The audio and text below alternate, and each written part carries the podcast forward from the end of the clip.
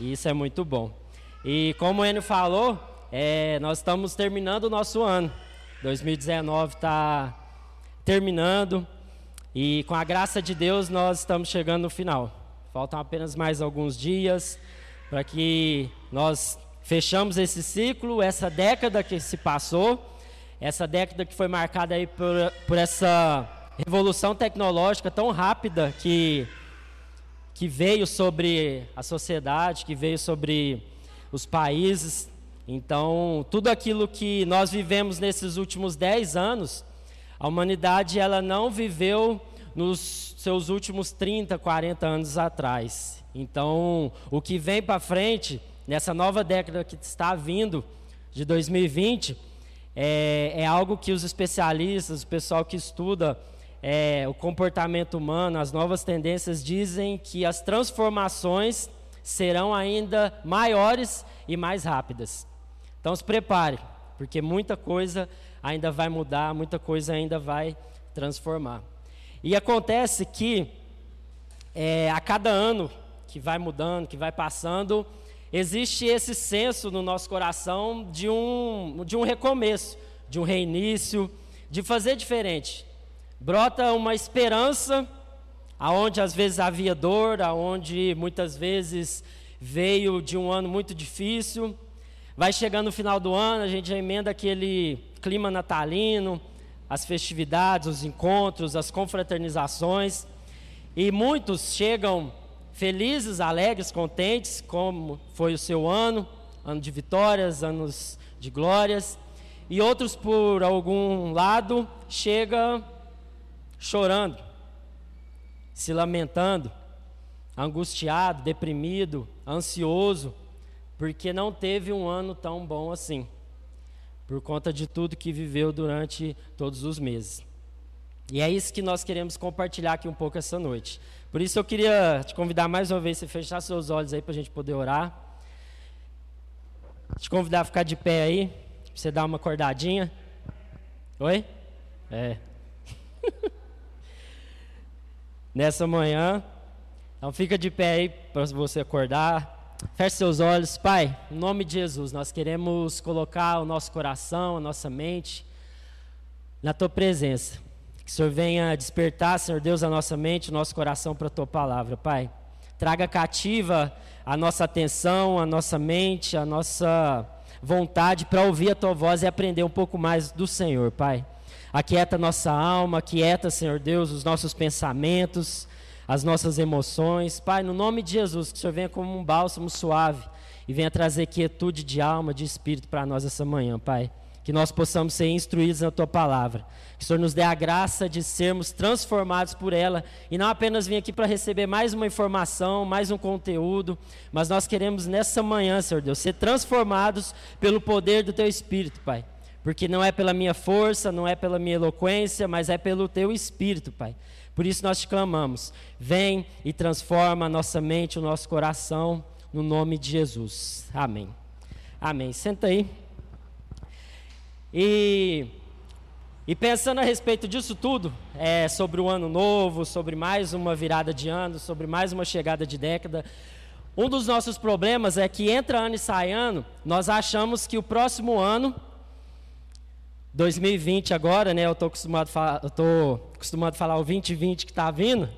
Nós achamos que ele é uma entidade, que ele é uma pessoa, algo místico que vai vir e vai trazer coisas boas para minha vida.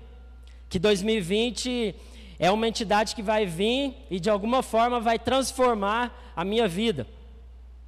Ou às vezes achamos que 2019 foi uma entidade demoníaca que veio e destruiu minha vida, destruiu meus sonhos, não foi do jeito que eu queria, então a gente demoniza ele, então a gente fica contando os dias para que acabe logo 2019 e que entre 2020.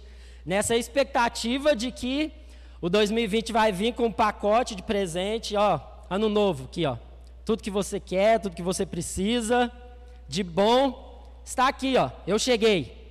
Ano novo, vida nova. E nós temos essa ilusão de que ele vai vir e vai trazer coisas novas. Mas isso não é verdade. Uma frase que foi atribuída para Albert Einstein. Joga aí, Marcelão, para a gente poder começar a meditar aqui. Eu acho muito interessante que ele fala que insanidade é continuar fazendo sempre a mesma coisa e esperar resultados diferentes. Nós achamos que 2020 vem, mas se nós continuarmos a fazer as mesmas coisas que nós fizemos esse ano de 2019, nós iremos colher coisas diferentes, nós obteremos resultados diferentes. Mas ele fala que isso é insanidade. E de fato é. É loucura, é burrice.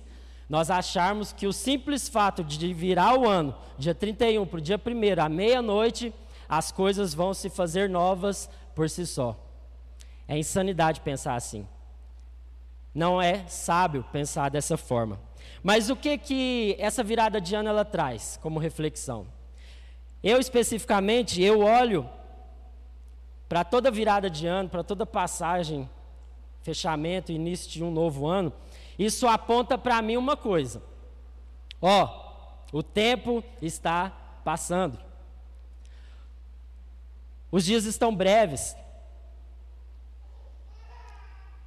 Antes era 2009, eu e a Laís tínhamos um ano de casamento, e agora já é 2019, e entrando para 2020. Olha quanta coisa aconteceu, quantas coisas nós vivemos juntos, o que nós vivemos como igreja também. Então, cada ano que passa, isso para mim aponta: olha, o tempo está acabando. Presta atenção na sua vida, porque os anos estão cada vez mais breves.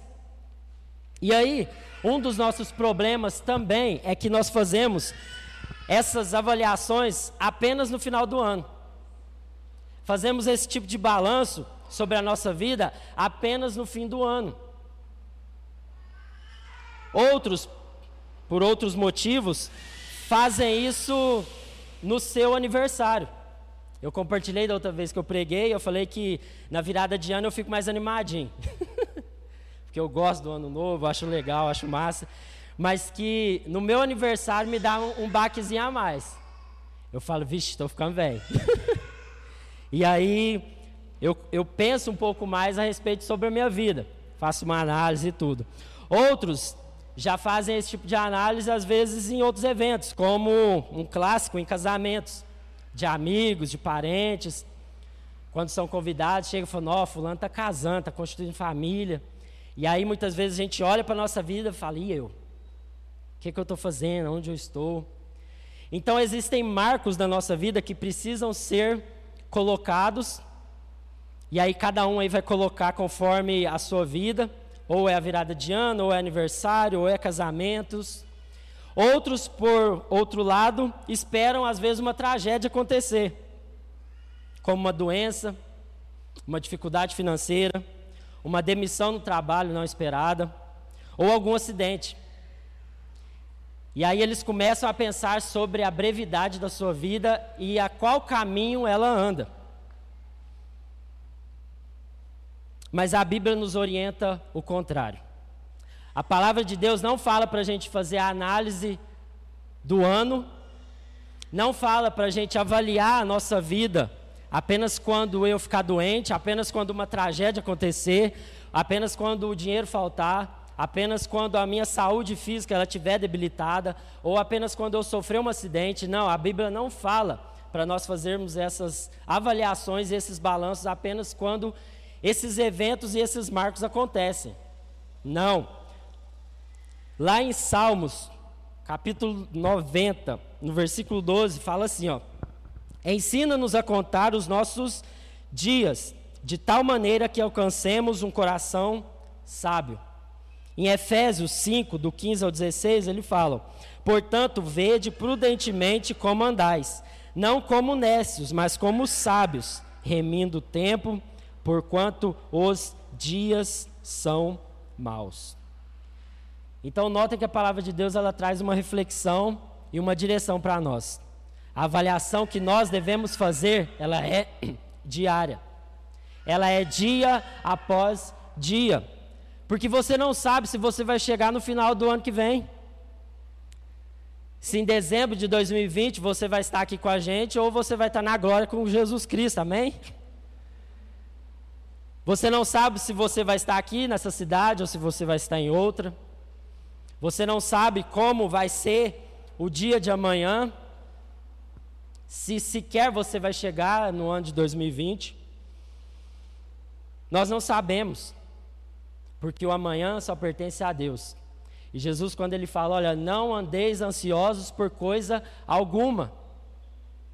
Antes, coloquem as vossas ansiedades, entregue as suas ansiedades a mim, e eu vou lhes dar descanso, porque basta cada dia o seu próprio mal. A avaliação, ela é diária. Mas acontece que o problema é que a gente deixa para fazer isso naquelas situações que eu mencionei. E aí o que, que acontece? Dá ruim. Porque a palavra também fala para a gente não deixar com que o sol se ponha sobre a nossa ira. Ou seja, fala: olha, se você tem algum BO para resolver, resolve de preferência antes do dia virar. Se você está irado, especificamente lá no texto que ele fala, não deixe com que essa ira te domine. Por quê? Porque ela vai te dar oportunidade para o diabo. E quantas oportunidades nós estamos dando para o diabo, porque nós não estamos fazendo essa autoanálise, essa autoavaliação dos nossos dias. Então é uma briga em casa que a gente tem com a nossa esposa, com o nosso marido, que a gente não resolve, que a gente deixa passar. É uma situação no trabalho, no emprego, que às vezes a gente engole seco e não tentamos resolver da maneira correta. Às vezes é a sua saúde que vai dando sinais de que você precisa cuidar dela, mas você não se dá conta de que precisa cuidar. E aí vai acumulando, vai juntando, vai ficando pesado, vai ficando cada vez mais doído. Porque ao invés de você resolver todas as coisas no dia que se chama hoje, você vai jogando para frente, você vai postergando, você vai procrastinando. E aí, às vezes, quando chega no final do ano, é por isso que o ano, às vezes, para você foi uma bosta. Porque você não procurou resolver os seus problemas no seu dia a dia.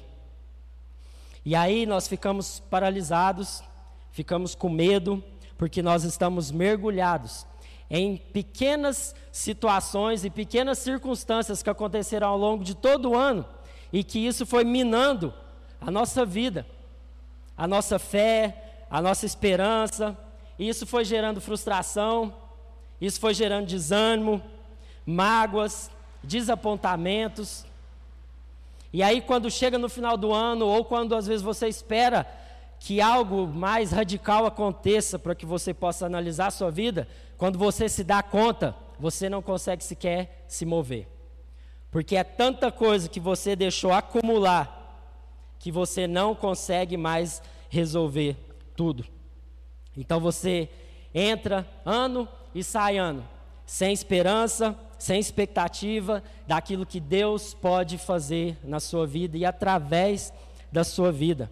Você não consegue mais avançar, porque é tanta coisa que você está carregando, é tanta mochila que você vai colocando do, é, atrás das suas costas, que você não mais consegue dar um passo avante. Você não consegue mais avançar. E aí, por isso que muitas vezes nós temos a sensação que já se passaram cinco anos, dez anos, uma década, e a minha vida não mudou nada.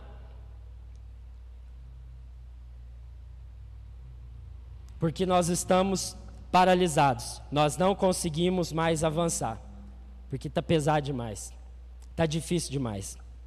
E aí, lá em Filipenses, agora pode abrir aí, Filipenses 3, versículo 5 ao 14.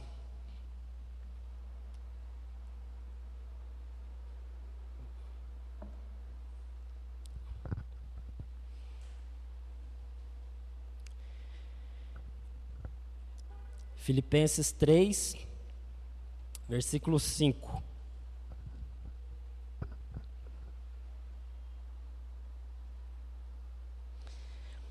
Aqui Paulo vai dar o seu testemunho de vida. E é sobre esse testemunho que eu queria trazer a nossa reflexão, o nosso coração aqui essa manhã. A partir do versículo 5. Fui circuncidado com oito dias de vida. Sou israelita de nascimento, da tribo de Benjamim. Um verdadeiro hebreu. Era membro dos fariseus, extremamente obediente à lei judaica. Era tão zeloso que perseguia a igreja. E quanto à justiça, cumpria a lei com todo vigor. Pensava que essas coisas eram valiosas, mas agora as considero insignificantes por causa de Cristo. Sim, todas as outras coisas são insignificantes comparadas ao ganho inestimável de conhecer a Cristo Jesus, meu Senhor. Por causa dele, deixei de lado todas as coisas e as considero menos que lixo, a fim de poder ganhar a Cristo e nele ser encontrado. Não conto mais com minha própria justiça, que vem da obediência à lei, mas sim com a justiça que vem pela fé em Cristo. Pois é com base na fé que Deus nos declara justos.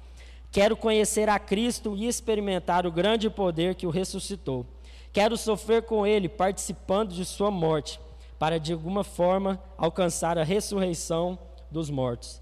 Não estou dizendo que já obtive tudo isso, que já alcancei a perfeição, mas prossigo a fim de conquistar essa perfeição para a qual Cristo me, me conquistou. Não, irmãos, não alcancei, mas concentro todos os meus esforços nisto, esquecendo-me do passado e olhando para o que está diante de mim prossigo para o final da corrida, a fim de receber o prêmio celestial para o qual Deus nos chamou em Cristo Jesus. Até aqui. Aqui Paulo ele, ele dá o seu currículo. Ele mostra quem ele era. Ele demonstra para os irmãos o seu pedigree. Fala, ó, se tem alguém se tem alguém aqui que tem um currículo excepcional, um currículo de dar inveja a qualquer religioso, esse cara sou eu. E aí ele começa falando: sou isso, sou aquilo, sou aquilo, e pá, e pá. Resumindo, eu, sou, eu tenho sangue azul, eu sou puro. Eu sou um hebreu, eu sou um israelita puro. Eu cumpro a lei, cumpri a lei, eu era observador de todos os mandamentos. E Paulo, depois que ele tem um encontro real com Cristo, lá que ele cai do cavalo, que Cristo se encontra com ele, ele entende que tudo aquilo que era ganho para ele, ele passou a considerar como perda. Todo esse currículo religioso que ele tinha, que para ele era como um troféu, era como um prêmio, que ele poderia apresentar para qualquer pessoa, depois que ele encontra com Cristo, ele considerou como um lixo para ganhar a Cristo Jesus. Os seus esforços humanos não eram capazes de alcançar a Cristo, não eram capazes de alcançar a salvação. Essa é a conclusão que ele chega. Por isso ele diz: Eu considero todo esse currículo como coisas insignificantes, porque para mim agora eu quero conhecer a Cristo. Eu vou buscar a Cristo e os meus esforços humanos não iriam me levar a esse conhecimento. Então, o que ele considerava como ganho, agora ele considera como perda. Mas para que isso acontecesse na vida de Paulo, ele primeiro teve que se apropriar de uma nova mentalidade. Ele primeiro teve que ser tocado no seu coração. Ele teve que se posicionar. Porque o passado de Paulo não iria ser deletado como a gente às vezes deleta alguma coisa do celular ou do computador. O passado dele estava lá. E era um passado obscuro, porque ele perseguia a igreja, ele arrastava os cristãos, e ele era feroz nisso, ele era implacável, era intenso, era forte o que ele fazia. Não era uma coisa de vez em quando que ele fazia, mas era com intensidade. Então pensa se Paulo vivesse nesse mundo de hoje, e fosse fazer uma consulta, às vezes, com um psicólogo, com um psicanalista, quantas crises, quantas doenças não iria descobrir na vida de Paulo? Paulo iria dar muito trabalho para poder entender o seu passado, visualizar o seu presente e ver o seu futuro. Porque o passado de Paulo era pesado. Foi um passado obscuro. Mas ele se apropriou de uma nova mentalidade, de um novo coração. Ele se posicionou. O alvo mudou. A busca foi alterada. E a rota foi redefinida. Paulo teve que recomeçar. Isso não foi no final do ano, isso não foi no seu aniversário, mas foi em algum momento lá que Deus decidiu que isso acontecesse na vida dele. Então, antes, Paulo perseguia a igreja e os cristãos.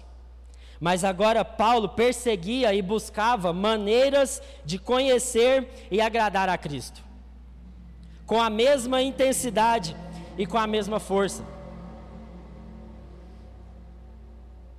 Agora ele perseguia a Cristo.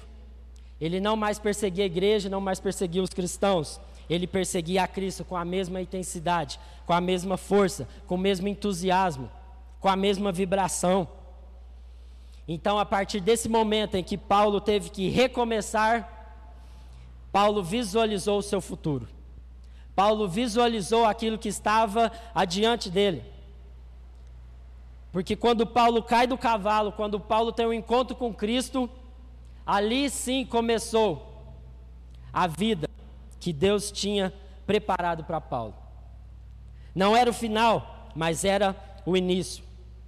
E ele entendeu que ele não havia alcançado a perfeição. Por mais que ele era um fariseu, um religioso devoto, alguém que tinha toda a sua força, toda a sua intensidade voltada para aquilo que ele achava que era certo, ele abre o seu coração dizendo: Olha, eu não alcancei a perfeição. Paulo sabia que existiam coisas na vida dele que deveriam ser aperfeiçoadas, que deveriam ser melhoradas e que deveriam ser aprendidas. E o que, que nós podemos tirar de lição desse testemunho de Paulo? A primeira coisa é que nós precisamos deixar de ser saudosistas ou vitimizados demais. Quem deseja viver o novo de Deus precisa se desprender do seu passado. E aí vão existir duas situações. Ou você vai ter vergonha do seu passado, ou você vai ter orgulho dele. E aí existem dois problemas. Porque se ele foi bom demais, você vai viver um cara saudosista. Você vai viver de experiências passadas, de anos passados, de glórias passadas, de conquistas passadas. Então isso vai te prender, vai te aprisionar no seu presente. Porque você não consegue mais enxergar aquilo que Deus tem colocado diante de você. Então é uma conquista, é algo que você viveu antes, é uma experiência, é um ensinamento, que aquilo se tornou tão forte na sua vida que você não mais consegue se desgarrar dele. Não que isso não seja por demais ruim ou errado. É bom a gente se lembrar das conquistas, das vitórias, das coisas que fizemos e experimentamos no passado, mas isso não pode te prender. Isso não pode te aprisionar num passado. E o segundo ponto é se ele foi ruim. Nós ficamos presos nas nossas mágoas e nos nossos ressentimentos. Se o seu passado te condena, existe um problema se você não for liberto por Cristo Jesus, porque ele vai te acorrentar. Então, sabe o que, que isso vai gerar na prática na sua vida? Você vai evitar algumas situações. Você sempre vai ficar na defensiva. Você sempre vai se sentir ofendido com tudo e com todos. Às vezes alguém vai te aconselhar ou vai conversar com você, e por você não ter sido liberto das mágoas e dos ressentimentos passados, você vai se sentir ofendido. E isso vai te bloquear mais uma vez, isso vai fazer com que você se feche. Também faz com que você desista facilmente. Porque afinal de contas, não, eu já tentei isso um monte de vezes, já tem cinco anos que eu estou lutando com isso, já tem dez anos que eu estou buscando isso e nunca acontece, então eu vou tentar de novo, não. porque eu já cansei. Já cansei, então você desiste muito rápido. E também traz aquele sentimento de inferioridade. Aquele, aquela palavra que a gente criou, né, de se autocoitadar. é a pessoa que fica, ah, não, a vida é assim, nunca vai dar certo, eu sou ruim mesmo. E aí esse sentimento de inferioridade vai tomando conta. E por conta do seu passado ter sido tão nebuloso, tão difícil, você também se acorrenta nele. Você fica preso nele. Então não adianta o ano novo chegar, não adianta às vezes alguma situação acontecer na sua vida se você não se desprender do seu passado. Tanto deixar de ser saudosista, quanto deixar de ser vítima demais daquilo que aconteceu atrás. Mas uma coisa nós precisamos entender também. Quando Paulo, quando Paulo fala, esquecendo-me das coisas que para trás ficam, Paulo não estava dizendo, olha, eu bati a cabeça quando Jesus me encontrou lá, quando eu caí do cavalo, eu bati a cabeça numa pedra. Não. O texto não fala isso. E aí eu sofri uma amnésia que eu esqueci tudo. Não, não foi isso que aconteceu. Não foi uma amnésia que Paulo estava testemunhando ali ou alguma doença que ele teve. Mas foi uma atitude que ele tomou de não mais se lembrar do seu passado nebuloso, ou às vezes não mais se vangloriar de todas as suas glórias, de todas as suas os seus méritos pessoais. Ele teve que escolher. Olha, ou eu vou ficar preso ficar sempre lembrando como eu persegui os cristãos, ou eu vou ficar preso em como eu era orgulhoso no segmento da lei, ou eu vou seguir Cristo. Ou a partir de agora, a partir de hoje, eu vou tomar um posicionamento de me esquecer de tudo aquilo que ficou para trás. E esse, e esse tipo de atitude nós também precisamos ter, irmãos. Não que você vai se esquecer de todas as coisas. Sofreu uma amnésia. Mas a partir do momento em que você é liberto por Cristo Jesus, o seu passado já não mais causa dor, sofrimento, ou orgulho, ou saudosismo. Você pode até se lembrar, mas aquilo ali não vai mais te machucar. Aquilo ali não vai mais te causar dor ou orgulho. É como uma cicatriz, é como uma ferida. Eu, quando era menino, eu subi no pé de goiaba e bati o queixo no muro. Aí abriu aquele taio aqui. E aí depois, quando eu estava começando a andar de skate também, fui pular um negócio lá, voei de quina com pá, caiu de novo. E aí tem essa, essa marquinha aqui porque teve que dar a ponta. E naquele tempo, naqueles dias, doía muito. Eu tinha que comer devagar, eu tinha que tomar cuidado, porque ainda doía. Mas a partir do momento em que, aqui, que essa cicatriz ela foi se fechando, ela foi sendo curada, aquilo não mais me causava dor. A cicatriz está aqui ainda, a marca está aqui ainda. Mas quando eu olho para ela hoje, eu rio. Então, é isso que você e eu nós precisamos fazer com as diversas situações da vida. É isso. Segundo ponto, não se sentir graduado na graça. Esse é um outro ponto que nós erramos também. Ou no caso de Paulo, se sentir graduado na lei. Porque Paulo, pelo que ele conta aqui, ele sentia orgulho de carregar o seu diploma na mão. Olha, eu conheço toda a lei, de capa a capa. A minha descendência, o meu sangue, me dá esse título também. Então Paulo ele, ele era aquele tipo cara que sai da faculdade e acha que vai conquistar o mundo só porque está com o diploma na mão. E nós fazemos a mesma coisa. Aquele sentimento, sabe, que nós somos bons o suficiente. Aquele sentimento que, não, eu já sei de tudo. Ah, vai pregar isso de novo. Não, mas eu já estou cansado de saber, já estou cansado de ouvir. E aí a gente já fecha os nossos ouvidos, a gente já se distrai com outra coisa. E perdemos aquilo que Deus pode falar.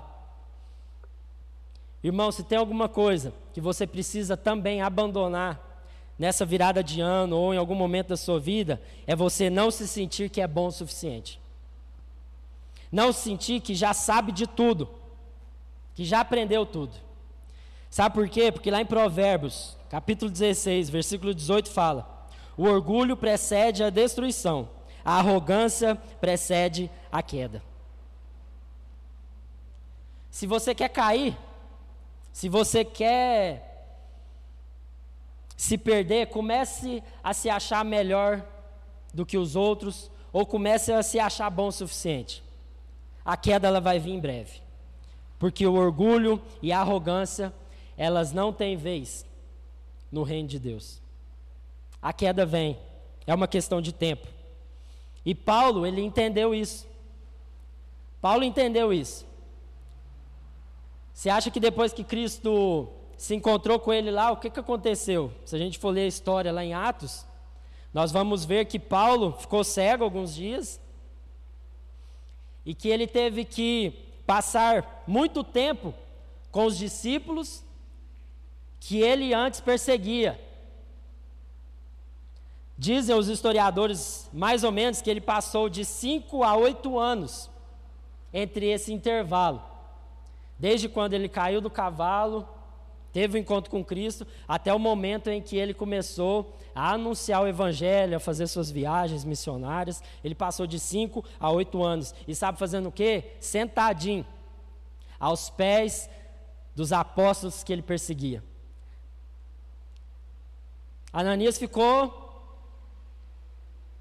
de cara, porque Deus vem numa visão para ele e fala: Olha, sabe aquele cara, o tal do Saulo, que anda perseguindo todo mundo? Então, ele vai colar aí na sua casa, você recebe ele. Recebe ele.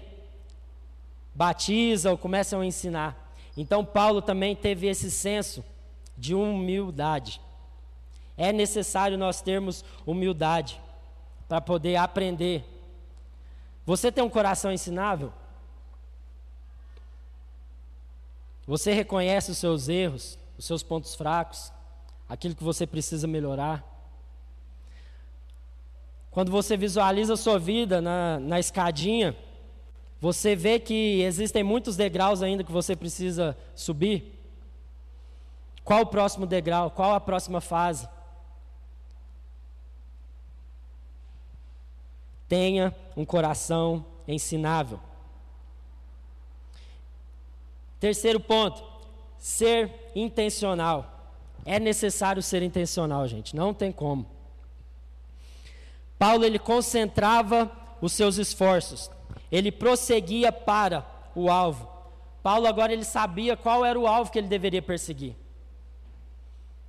Ele deixou de perseguir os cristãos, ele deixou de perseguir a igreja, mas isso não bastou para ele. Agora, para Paulo, não era conveniente apenas ser um bom cristão, ser uma boa pessoa, praticar boas obras, não fazer mal para ninguém, ficar ali fazendo penitência para pagar os pecados que ele tinha feito. Não, Paulo agora tinha um alvo. Lá em Gálatas 6, versículo 7, na parte B, fala que a pessoa sempre colherá aquilo que semear. O nosso esforço ele deve ser agora intencional, porque nós temos um alvo, nós temos um objetivo. Mas enquanto você se acomodar com aquilo que você já aprendeu, com aquilo que você já viveu, enquanto você sentir que já sabe todas as coisas, você vai ser presa fácil do inimigo. E Paulo agora, ele concentrava todos os seus esforços para o alvo que é Cristo. Então, como eu falei, a mesma força, a mesma intensidade que Paulo perseguia a igreja, agora ele queria perseguir a Cristo. O novo que ele estava visualizando lá na frente era Cristo. Então ele iria ser intencional em todas as coisas. Nós achamos que as coisas vão acontecer de forma natural. Nós pensamos que 2020 vai trazer coisas boas, que eu vou conseguir um emprego, que o empregador vai bater lá na porta da minha casa, ou vai mandar um WhatsApp do nada e vai falar: "Oh, quer trabalhar comigo?" Achamos que com o passar dos anos, o casamento ele vai melhorando de maneira natural, que a vida vai ficando mais fácil. Mas se não houver intencionalidade em tudo aquilo que a gente fizer, meu irmão, vai entrar ano, vai sair ano, e é aquilo que eu falei no começo. Nós iremos colocando mochilas pesadas nas costas, de situações não resolvidas, de coisas que precisavam ser acertadas e não foram. Para o seu casamento dar certo, você precisa investir nele. Para o seu namoro ser santo, você precisa investir em santidade em Deus, em buscar Deus. Se você quer mudar de emprego, de trabalho, de profissão, você precisa começar a se mexer, a se movimentar. Porque você só vai colher em 2020 aquilo que você plantar. Então, quais as sementes que você tem nas suas mãos? O que você tem semeado? Analise a sua vida. E muitos, muita gente,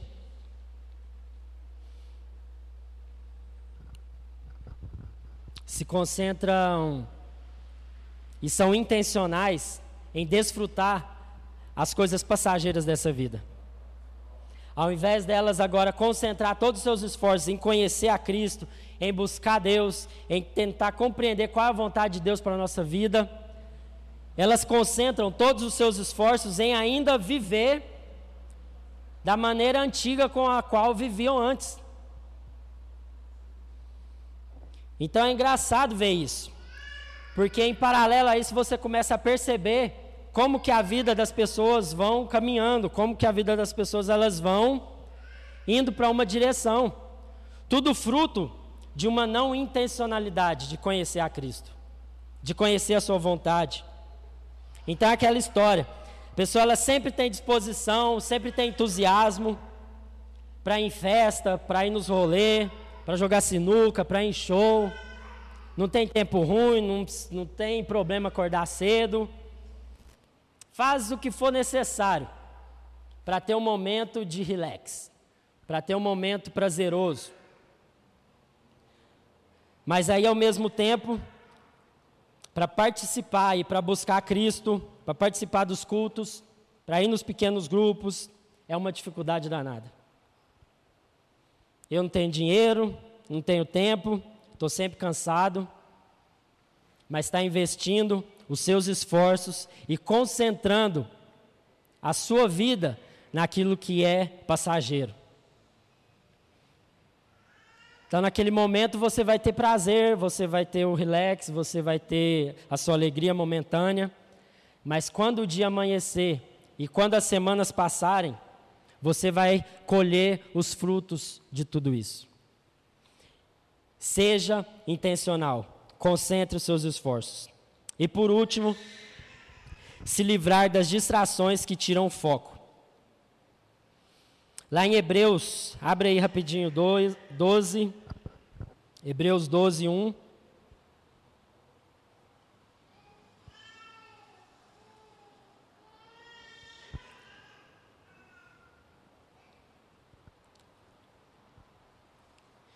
Pula um pouquinho para frente, Hebreus 12. Pode deixar no jeito o vídeo aí, Marcelão.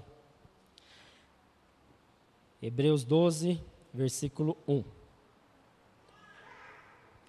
Portanto, uma vez que estamos rodeados de tão grande multidão de testemunhas, livremos-nos de todo o peso que nos torna vagarosos e do pecado que nos atrapalha, e corramos com perseverança a corrida que foi posta diante de nós. Mantenhamos o olhar firme em Jesus, o líder e aperfeiçoador de nossa fé. Por causa da alegria que ele esperava, que o esperava, ele suportou a cruz sem se importar com a vergonha Agora ele está sentado no lugar de honra à direita do trono de Deus. Até aqui. Tá, a última coisa para encerrar, meus irmãos. Para que esse 2020, para que esse ano seja de fato novo, você precisa identificar as coisas que te distraem. E eliminar tudo, todas as distrações que te tiram do foco, que te tiram do rumo, que te tiram do caminho. Porque essas distrações é elas que vão minando a nossa fé. É elas que vão minando o nosso coração. Hoje nós temos que competir com tanta coisa para ter a atenção das pessoas.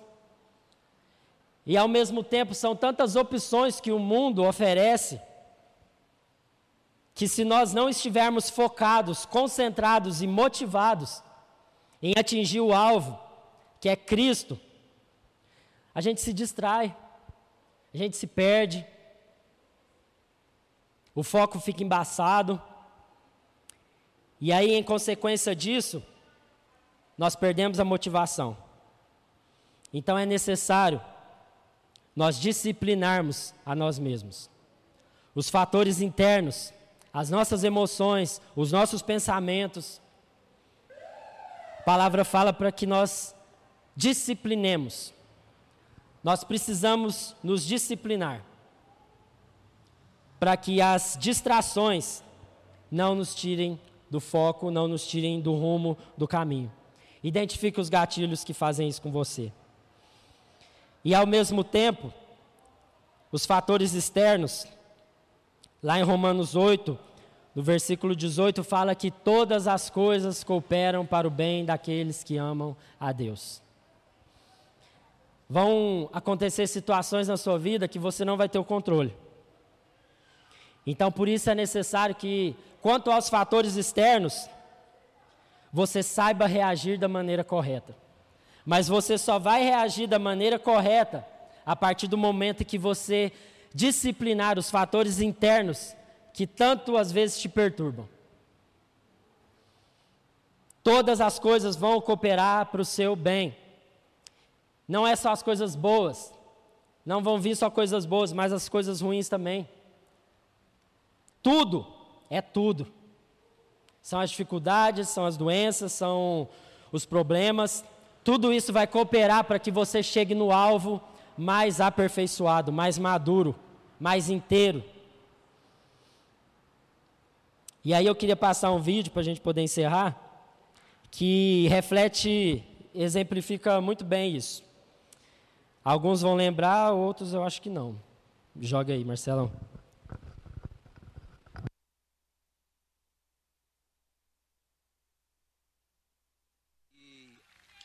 essa distância ia diminuir, porque a gente sabia que quando chegasse depois dos 35, os atletas eles iam, eles iam atrás dele.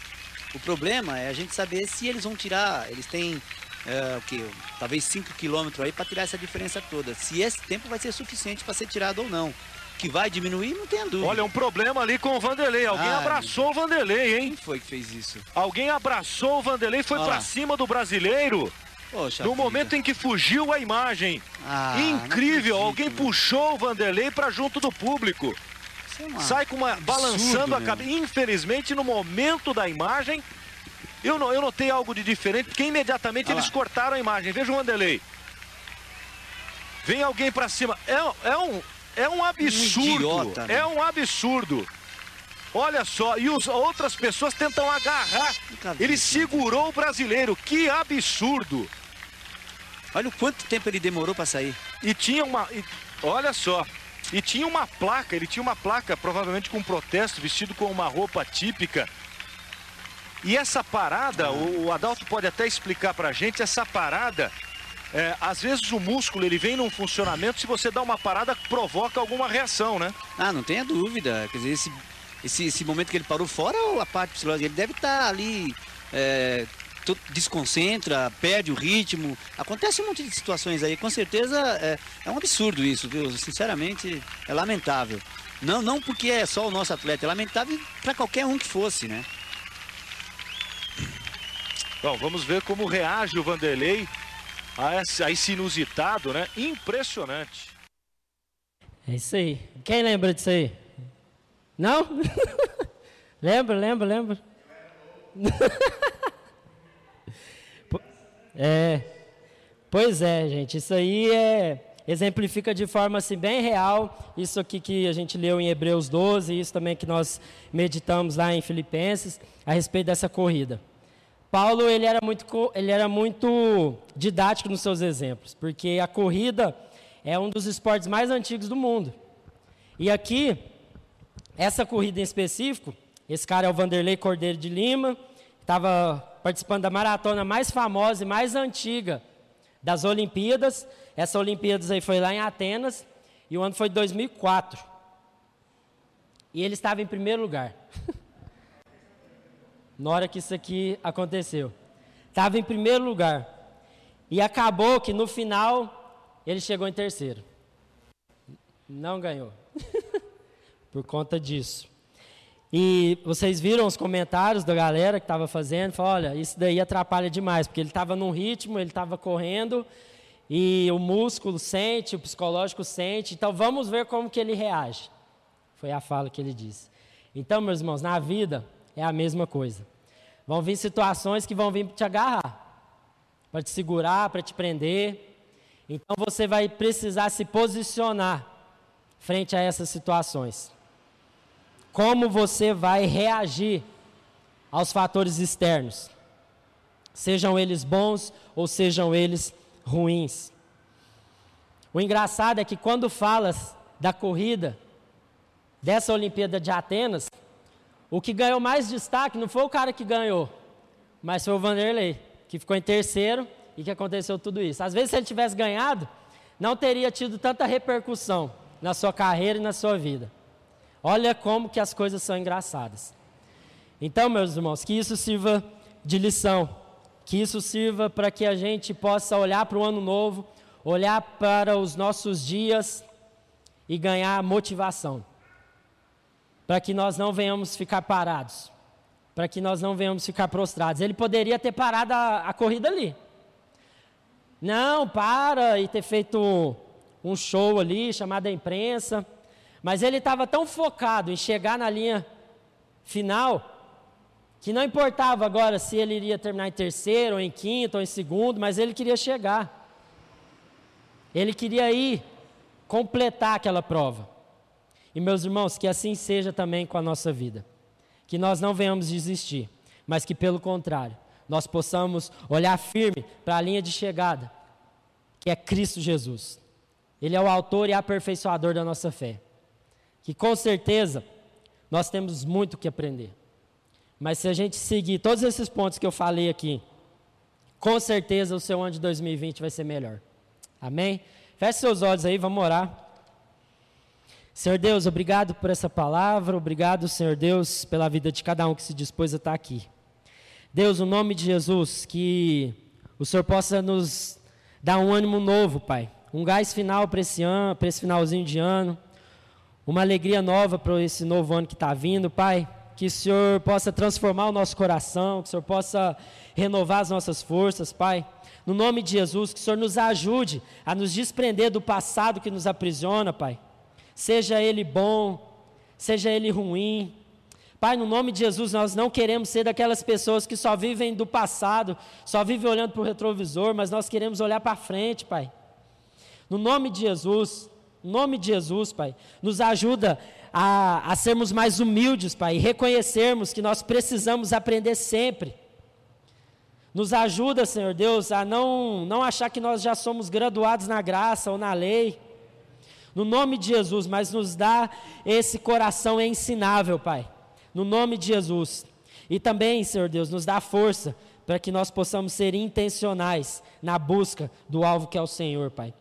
Tire todas as distrações, Pai, que nos impedem de avançar e de correr a carreira que nos está proposta, Pai. No nome de Jesus, que o Teu Espírito Santo continue falando ao coração de cada um de nós, Pai. No nome de Jesus, para que a cada ano que entrar, ou melhor, a cada dia que amanhecer, nós possamos fazer essa avaliação, Pai. Para que nós possamos ser cada vez mais parecidos com o Senhor.